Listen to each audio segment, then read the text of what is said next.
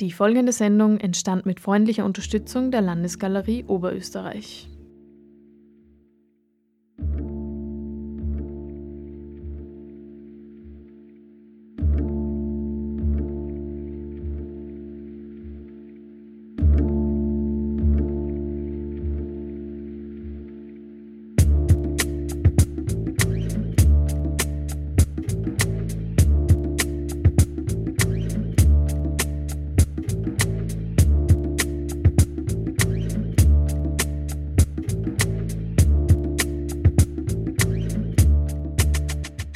Zur Sendung der Landesgalerie begrüßt euch Margit Kreinöcker. Ausgehend von der Landesgalerie und dem Kubin-Kabinett, wo derzeit eine Auswahl von Zeichnungen Alfred Kubins gezeigt wird, die zwischen 1945 und 1955 entstanden sind, machen wir einen Ausflug ins Kubinhaus nach Zwicklet in der Gemeinde Wernstein.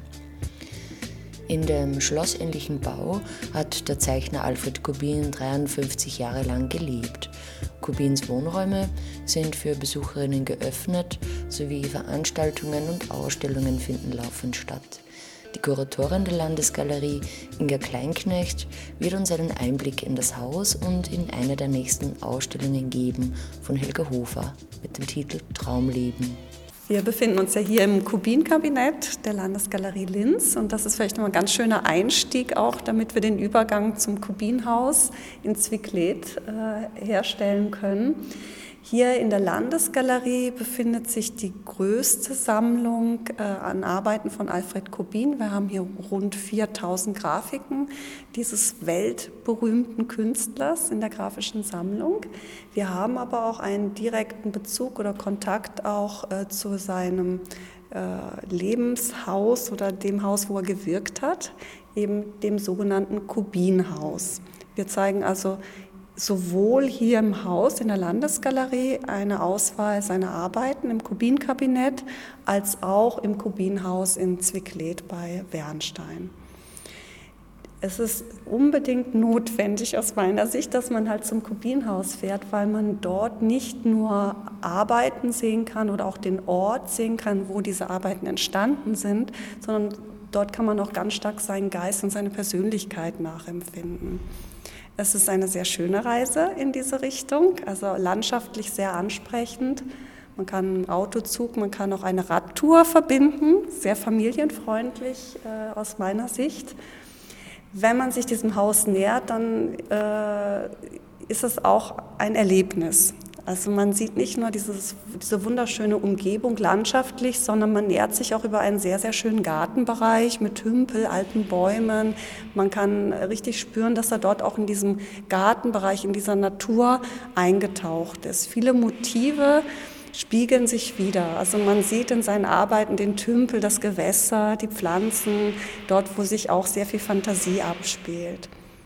Wenn man das Gebäude sich anschaut, das ist eigentlich ein Freisitz, ist von der Architektur her aber so äh, gestaltet, dass es eher an ein Schlösschen erinnert. Also ist auch von der Architektur her sehr ansprechend und man kann sich direkt auch Märchen, eine Märchenwelt auch zu diesem Haus vorstellen, weil es sehr fantasieträchtig ist.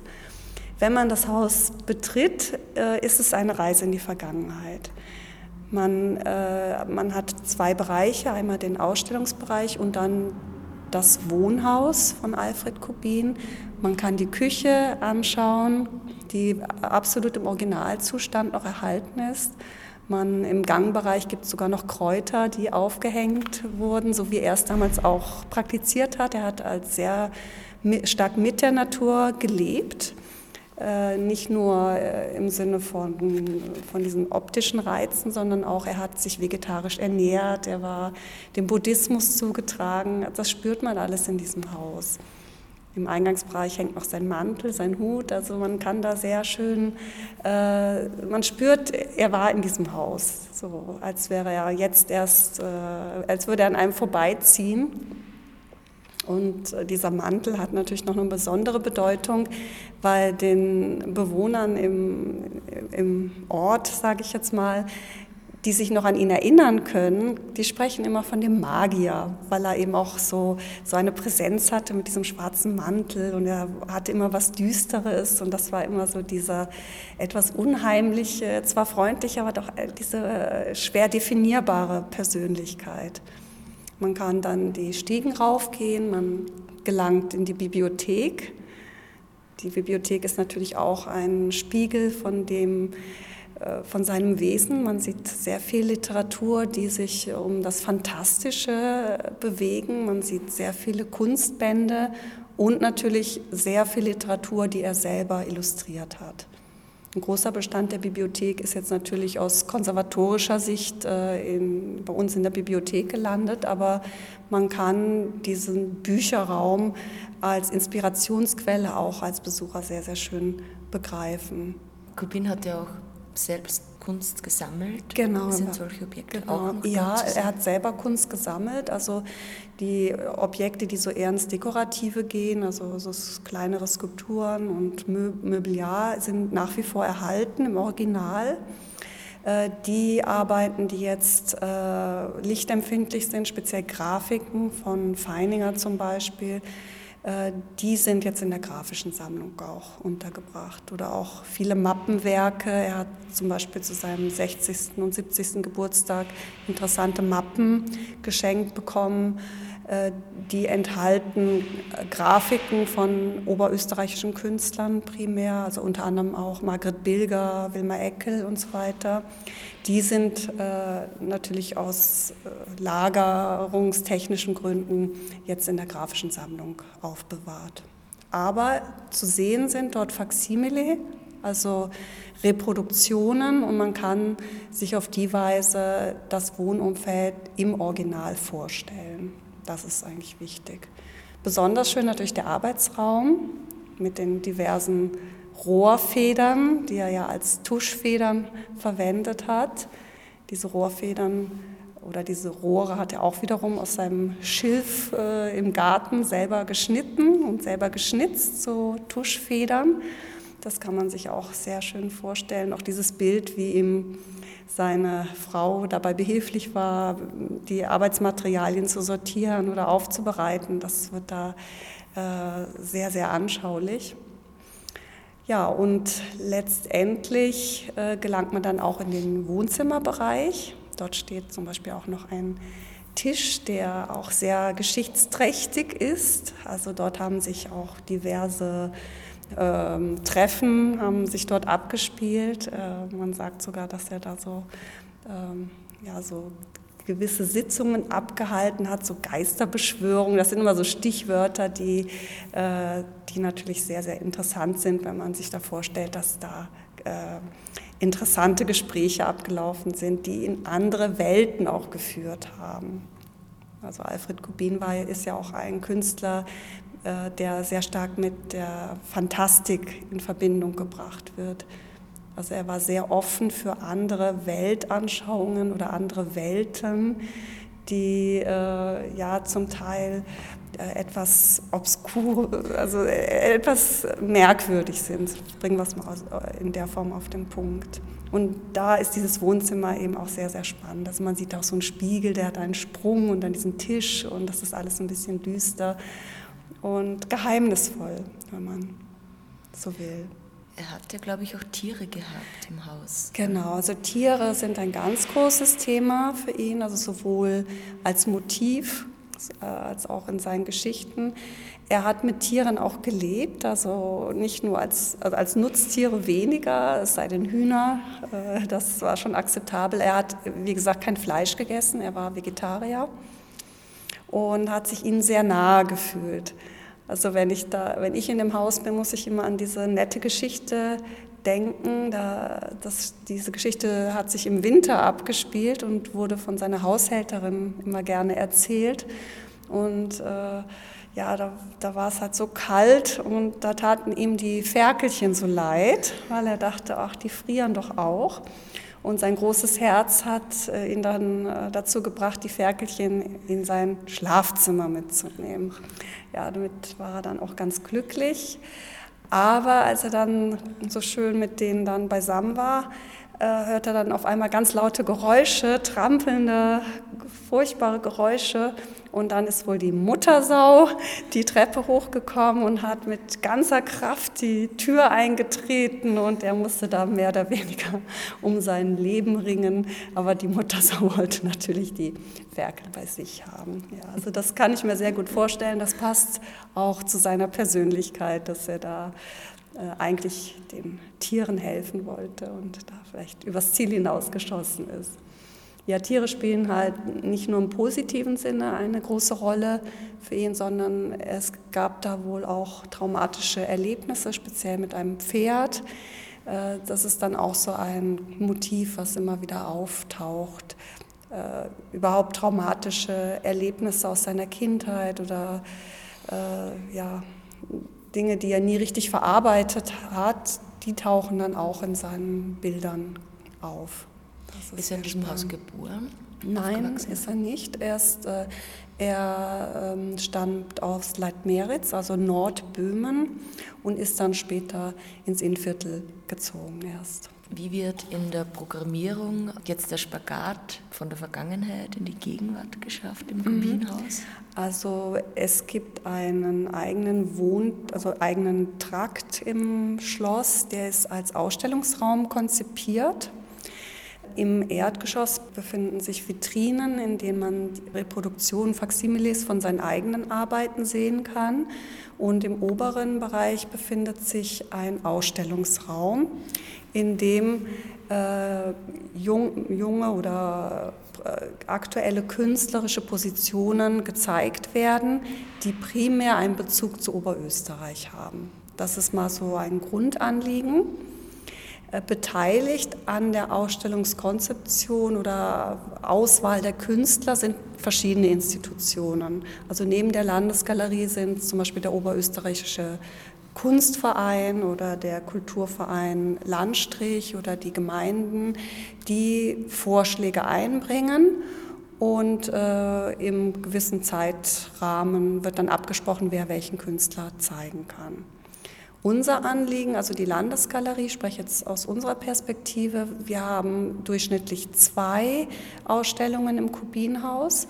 Wir versuchen tatsächlich eher Bezüge herzustellen zu Alfred Kubin, das heißt Künstler, die eher im grafischen Bereich tätig sind. Ähm, äh, werden, äh, kommen in die engere Auswahl. Wir schauen, ob es inhaltlich Bezüge gibt äh, zum Beispiel vom, im inhaltlichen Sinne zum Beispiel.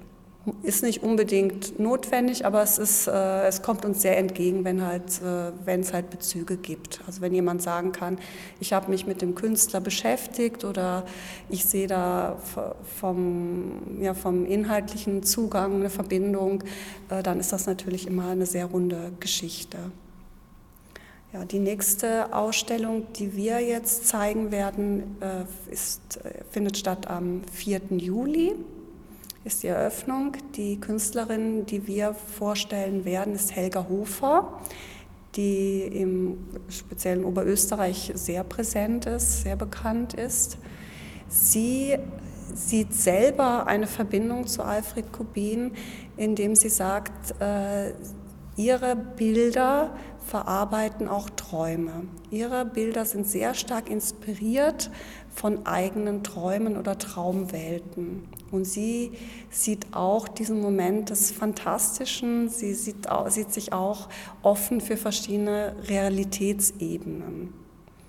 Sie ist weniger jetzt im grafischen Bereich tätig, sondern sie ist eher Malerin. Also Leinwand spielt für sie jetzt nicht nur als Bildträger eine Rolle, sondern sie ist selber auch äh, Textilkünstlerin. Also sie hat äh, lange Zeit hat sie äh, gewebt, Webkunst war auch ein Schwerpunkt ihrer Arbeit, definiert sich jetzt aber eher über Malerei.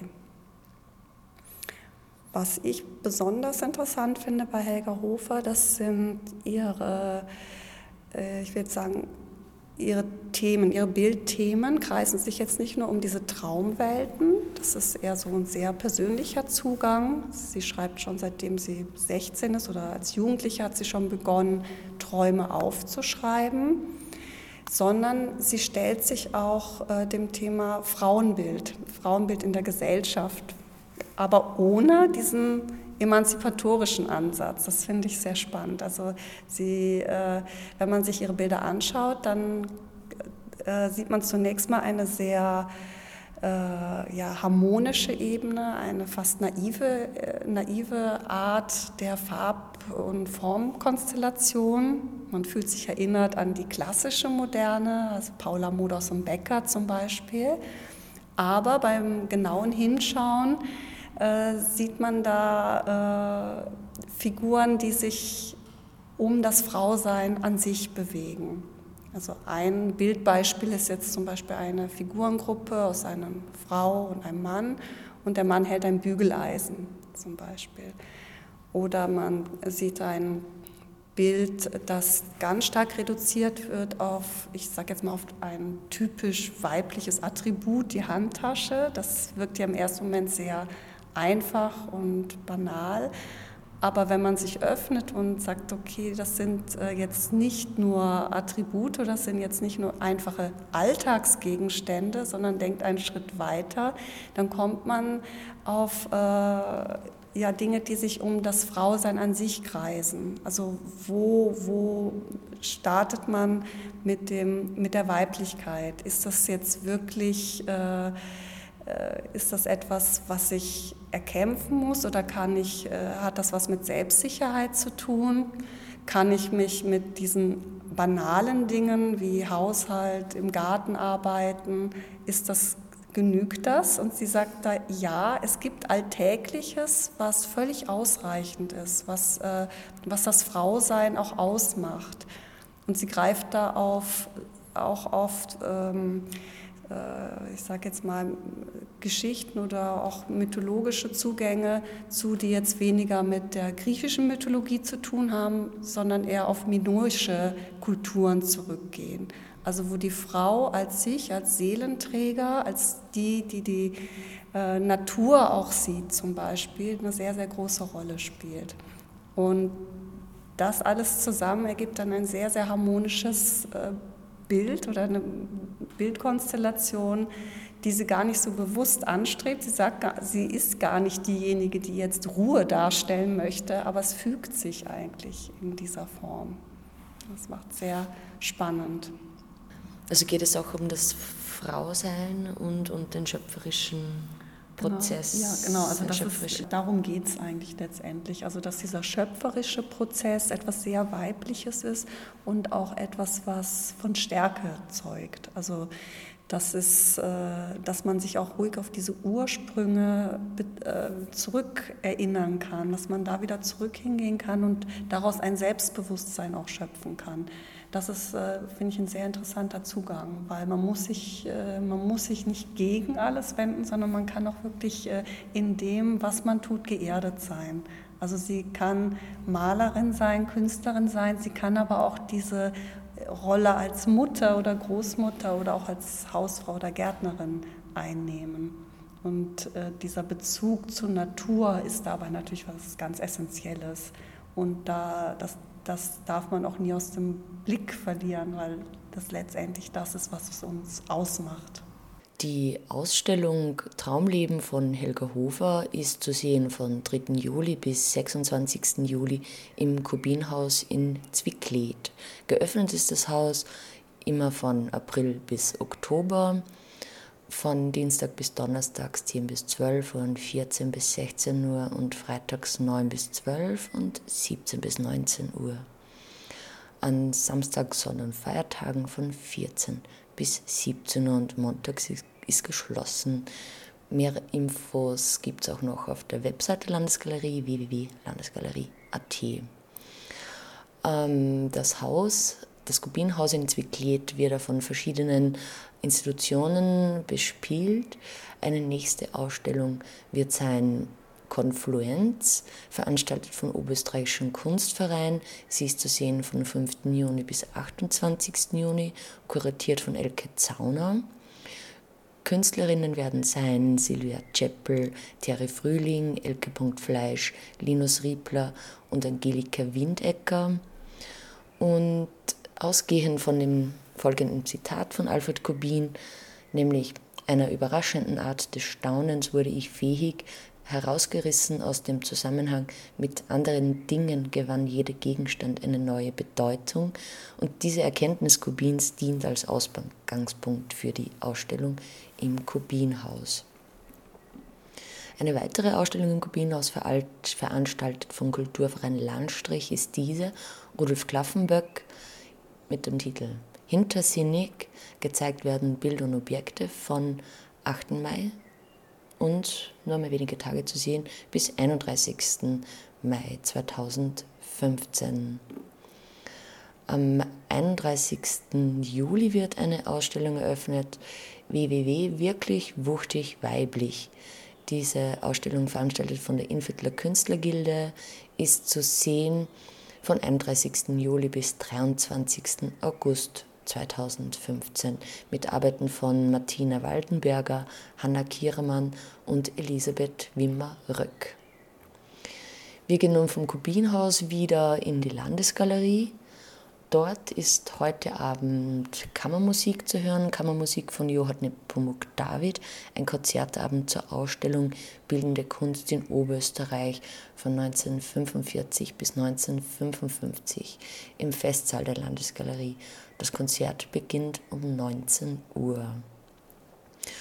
Äh, Norbert Strawöger Flöte, Peter Eigner Viola und Guntram Zauner Gitarre. Und die drei Musiker widmen sich Solo-, Duo- und Trio-Musiken des großen, unerhörten oberösterreichischen Komponisten, die allesamt in den 40er Jahren des 20. Jahrhunderts entstanden sind.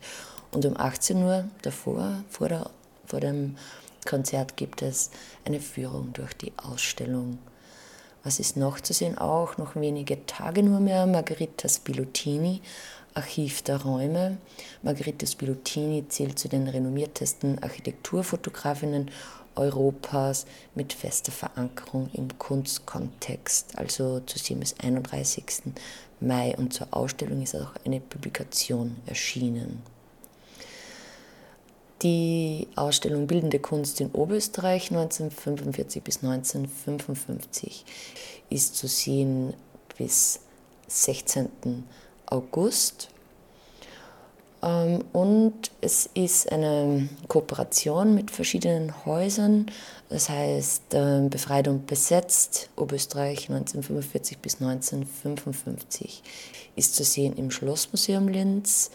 Dann in der Werkkundlichen Sammlung im Schloss Ebelsberg ist die B-Gendarmerie zu sehen bis 26. Oktober und in der Mühlviertler Schlossmuseum Freistadt ist zu sehen die Zivilverwaltung Mühlviertel. Im Nordico zu sehen Geteilte Stadt Linz 1945 bis 1955. Und in der Föstalpine gibt es die zeitgeschichtliche Ausstellung von 1938 bis 1945. Und dazu gibt es ähm, ein Kombi-Ticket für nur 8 Euro, also für die Häuser rund um die Landesgalerie. Mit diesem Kombi-Ticket kriegt man dann ins Nordic und in die Föstalpine einen ermäßigen Eintritt. Neu ist auch in der Landesgalerie das Magazin der Oberösterreichischen Landesmuseen. Die Muse heißt es und gibt einen Einblick in den tagtäglichen Museumsalltag. Das war die Sendung der Landesgalerie. Die nächste wird es geben am 18. Juni und bis dahin wünsche ich euch eine schöne Zeit im Museum.